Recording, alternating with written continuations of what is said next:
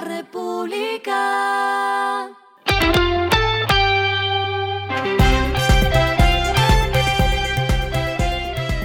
Al final de la jornada, esto es lo que debes saber sobre el comportamiento de los negocios, las finanzas y la economía.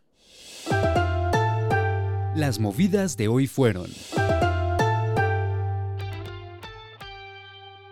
El grupo EPM anunció que la planta piloto de producción de hidrógeno verde ya se encuentra terminada, así como su estación de mezcla con gas natural. De esta forma, la empresa busca cumplir con su meta de producirlo a partir de energía limpia junto a aguas nacionales desde la planta de tratamiento de aguas residuales Aguas Claras.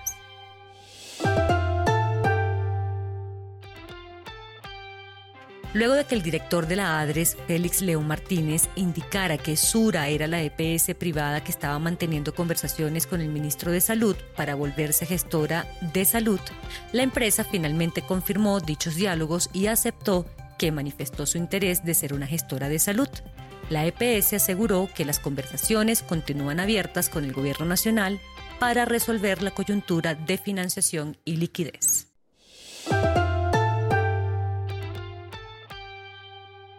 En medio de la apertura de la vitrina turística de Anato, el presidente Gustavo Petro dijo que Satena era su fracaso. Satena es un fracaso mío porque le he entregado líneas internacionales para que las coja y las bota. Enfatizó que el Ministerio de Hacienda, como dueño de la aerolínea, tiene que poner atención en el tema para no seguir con una empresa anclada y que pueda realmente despegar con todos sus aviones. Lo que está pasando con su dinero.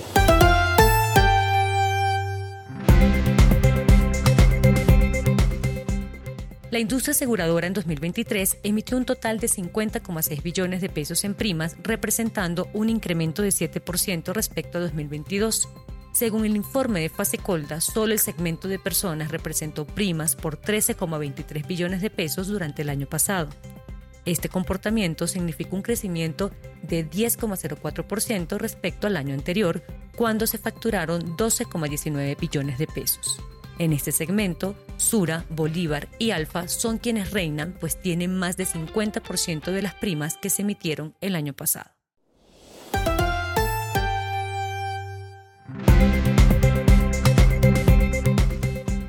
Los indicadores que debe tener en cuenta. El dólar cerró en 3.933,56 pesos, bajó 2,03 pesos. El euro cerró en 4.261,82 pesos, bajó 7,51 pesos.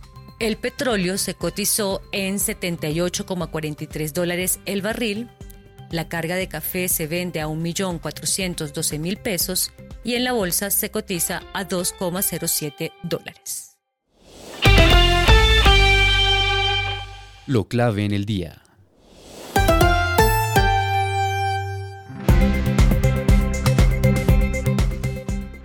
Inbamer publicó una nueva encuesta sobre la percepción de los ciudadanos sobre los mandatarios electos y uno de los resultados es que el presidente Gustavo Petro registró una desaprobación de 58%, 8 puntos por debajo del resultado de la última encuesta publicada en diciembre, cuando su desaprobación fue de 66%. En cuanto a la aprobación, la cifra subió a 35%, un alza de 9 puntos frente a ese 26% registrado en diciembre. Al preguntar por la gestión de los alcaldes, Federico Gutiérrez, alcalde de Medellín, es el de la mayor aprobación con 76% y en gobernadores el mejor es Andrés Julián Rendón de Antioquia con un indicador de 55%. A la pregunta de cuál es el mayor problema de los colombianos, la mayoría dijo que el orden público y la seguridad. A esta hora en el mundo.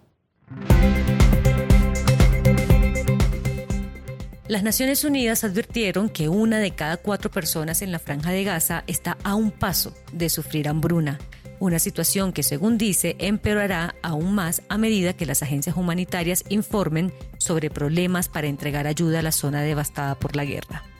Unas 575 mil personas en Gaza están ahora al borde de la hambruna y esencialmente toda la población local depende de la asistencia alimentaria para sobrevivir. Así lo advirtió la ONU. Y el respiro económico tiene que ver con este dato. La República. Heineken celebrará su aniversario 150 con una gira de fiestas por seis ciudades. Bogotá, Tunja, Medellín, Cali, Bucaramanga y Cartagena. Según informó la marca, el tour de fiestas será un homenaje a la filosofía de Freddy Heineken, pues el fundador de la cervecería apostó por la creación de experiencias para los consumidores y es conocido por la frase no vendo cerveza, vendo buenos momentos. La gira estará acompañada de una edición especial de La Lata. Las celebraciones iniciarán en Bogotá y Tunja los próximos 1 y 2 de marzo. La República.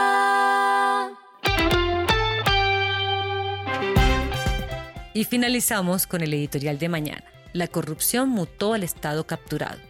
Es muy oscuro lo que sucede en algunas de las entidades públicas clave del Estado. La corrupción entró en otra fase que es capturar oficinas enteras para intereses propios. Esto fue Regresando a casa con Vanessa Pérez.